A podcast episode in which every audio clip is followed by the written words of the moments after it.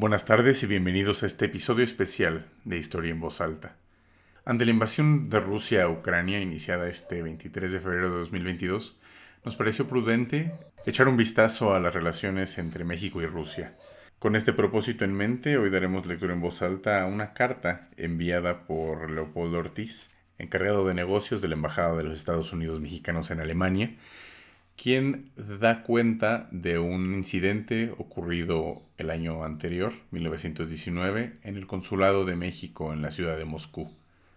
Este documento nos sirve además de, para conocer este incidente como una ventana a las relaciones, como ya mencionamos, entre México y Rusia, las cuales se veían en ese momento caracterizadas por cierta indiferencia por parte del presidente Carranza quien no consideraba como prioridad las relaciones entre estos países, sino que más bien estaba concentrando su política exterior en mejorar las relaciones bilaterales con nuestro vecino del norte.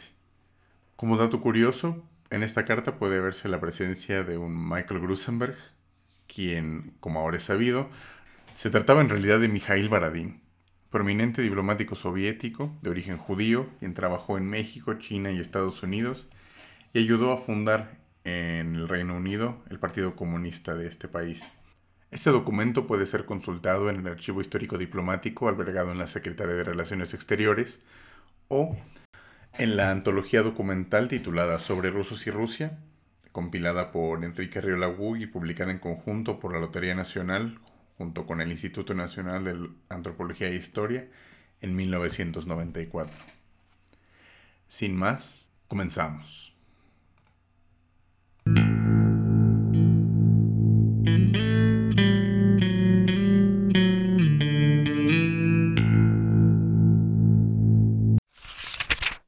Incidente en el Consulado Mexicano en Moscú. Berlín, 29 de diciembre de 1919. Al ciudadano secretario de Relaciones Exteriores, México. Tengo la honra de referirme a la atenta nota de usted número 4264, girada por la sección de personal el 5 de noviembre último, en la que se sirve usted pedirme proporcione mayores datos acerca de la situación de nuestro consulado en Moscú. Sobre el particular, me permito manifestar a usted que a mi paso por México traté sobre el asunto con el señor oficial mayor, licenciado don Salvador Diego Fernández, y que fuera del informe que rendí en Nueva York al señor general Aguilar y del que obra copia en esa secretaría, en que hice alusión a nuestros intereses en Rusia, el señor doctor A. Heller, en la comunicación que dirigió a usted con fecha 10 de agosto, y en el informe de fecha 10 de octubre, cuyo original remitió usted, hace referencia a un incidente ocurrido al señor Jorge Villardo, empleado en el Consulado de México en Moscú. La injerencia que tomó posteriormente en este incidente el señor Heller en el tiempo de mi ausencia no mereció mi aprobación y así lo hice saber a usted. Días antes de partir yo para México, se presentaron en esta legación el señor Jorge Villardo, que se titulaba secretario de nuestro consulado en Moscú, y el señor Michael Grusenberg, que se hacía llamar vicecónsul del mismo. Villardo, que es todavía muy joven, dice haber nacido en Sonora, Parece poseer bienes de fortuna y domina entre otros idiomas el ruso. Grusenberg es un americano de California que dice tener honda simpatía por México. Es un hombre inteligente que se dedica al comercio y que está bastante empapado de la transformación política y social en Rusia. Ignoro los motivos que intervinieron para que el difunto cónsul Bauer lo nombrara vicecónsul en Moscú. Grusenberg me dijo que pronto iría a México y se pondría al habla con esa secretaría. Por juzgarlo de mucho interés, quise llevarme a México a Villardo, pues ese joven mereció mi confianza y consideré que si conquistaba la de esa superioridad, podía con autorización del gobierno volver a Rusia para cuidar de cerca los archivos y objetos de valor pertenecientes a nuestra legación y consulado. Villardo me dijo que era su muy vivo deseo ir a México, pero que acababa de recibir cartas angustiosas de su esposa y de su madre que habían quedado en Moscú expuestas al hambre y peligros. Acepté que volviera a Moscú para traerse a sus familiares y que inmediatamente después marchara a México. Para completar esta información, transcribo el relato que me hace en un mal español el mismo Villardo. Contestando la muy atenta nota de usted del 3 de diciembre, en que se sirve pedirme un informe acerca de la situación en que dejé nuestro consulado en Moscú al abandonar esa ciudad y sobre el incidente relativo a la expedición de pasaportes falsos en que intervine, tengo la honra de poner lo siguiente en conocimiento de ustedes. El día 26 de junio de 1919 pude regresar a Moscú, como usted lo sabe. Desde luego me dirigí al consulado y entonces supe que los bolchevistas habían encarcelado al encargado de nuestro consulado, señor general Basilio de Bildín, quien fue más de 20 años juriconsulto de los consulados de México, España, de Portugal y ataché de la legación de Serbia y fue nombrado encargado de nuestro consulado por el cónsul general de México en Moscú, Carlos Bauer, al abandonar esa ciudad en octubre de 1918, porque el servicio postal de Rusia con el mundo entero estaba interrumpido. Dicho señor Bauer, después de una enfermedad, murió en Niza, Francia, a la edad de más de 75 años. Sacados los archivos e instalado en lugar del consulado una organización bolchevista. El día primero de julio a las 3 de la mañana entraron a mi habitación soldados bolchevistas y me arrestaron también por ser ciudadano de un país imperialista y reaccionario. Seis días me detuvieron en la cárcel en condiciones espantosas, sin que yo pudiera siquiera comunicarme con mi familia. El día 6 de julio las autoridades bolchevistas me participaron que debía ser fusilado. Por fin me llevaron a una cueva, la cueva en donde los bolchevistas siempre fusilan a la gente. Fue antes la gran bodega de los vinos de Portugal y de España perteneciente al señor C. Bauer, el cónsul de México, de España y Portugal en Moscú, donde debían fusilarme y me participaron que me habían condenado a la pena de muerte porque desde hace dos años había sido empleado de un consulado extranjero.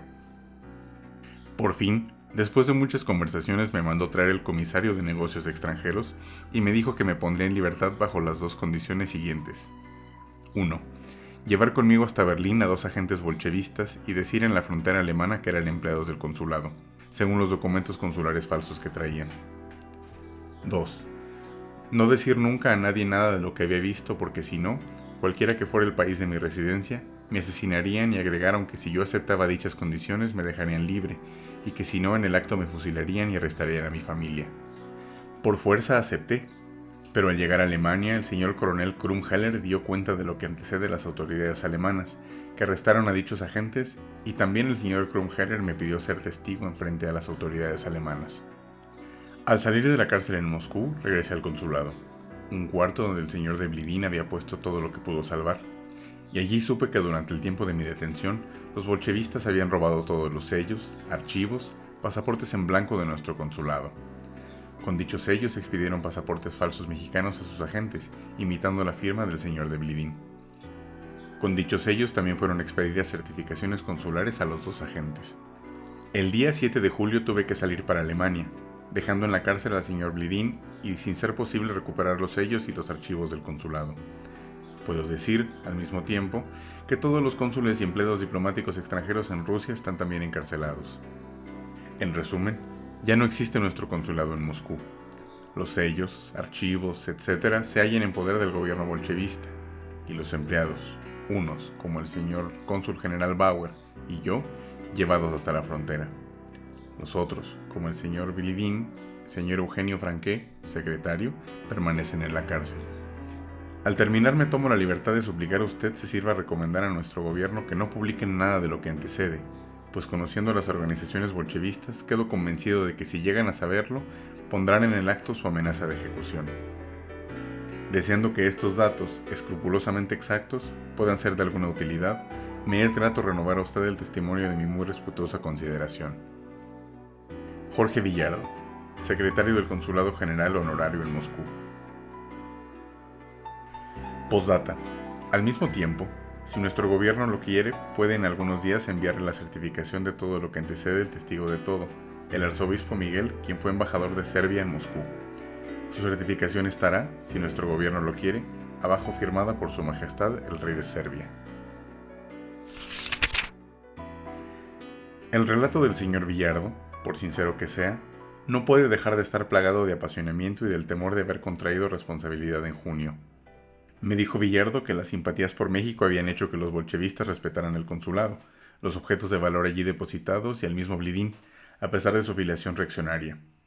Creo que Heller, por quedar bien con las autoridades alemanas, a las que según me confesó aún les ayudó a recoger los fondos de los agentes rusos, nos prestó sin darse cuenta un mal servicio. Villardo trabaja actualmente en nuestro consulado en Ginebra. Quizá conviene guardar mayor reserva en todo este asunto. Acepte usted, señor secretario, las seguridades de mi muy distinguida consideración. Constitución y reformas. El encargado de negocios, Leopoldo Ortiz.